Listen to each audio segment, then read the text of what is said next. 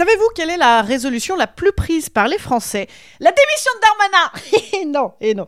Voilà, ça n'est pas ça. C'est de prendre du temps pour soi. Alors comment faire? Eh bien, moi j'ai deux conseils très faciles. Non il ne suffit pas de bloquer ce temps dans l'agenda, tu sais, avec un réveil, bip, bip, bip, c'est l'heure du temps pour soi, c'est l'heure du temps pour soi. je suis pour moi là, là, je suis pour moi les gars.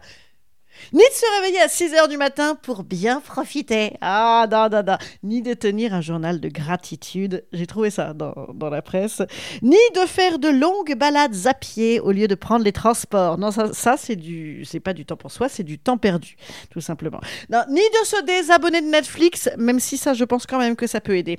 Non, mon premier conseil de santé mentale pour vous prioriser et vous occuper de vous, c'est le célibat, évidemment. Oh, oh, oui, ça t'évite hein, d'avoir à, te taper la charge mentale de qu'est-ce qu'on bouffe? Et puis faisons des tas d'affaires ensemble là. Et, les enfants ont-ils des chaussettes? Ah Par contre, si jamais tu es dans la configuration couple et mioche et que tu souhaites le rester, eh bien j'ai un autre conseil les chiottes passe ta vie aux chiottes là, comme ça, clac, fermé. C'est le seul endroit où tu peux dire vraiment à tout le monde Ah non, ah non, hein, venez pas me faire chier les gars, je suis aux toilettes.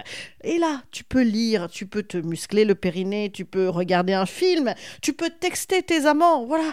Euh, évite les visios, juste, voilà, juste ça.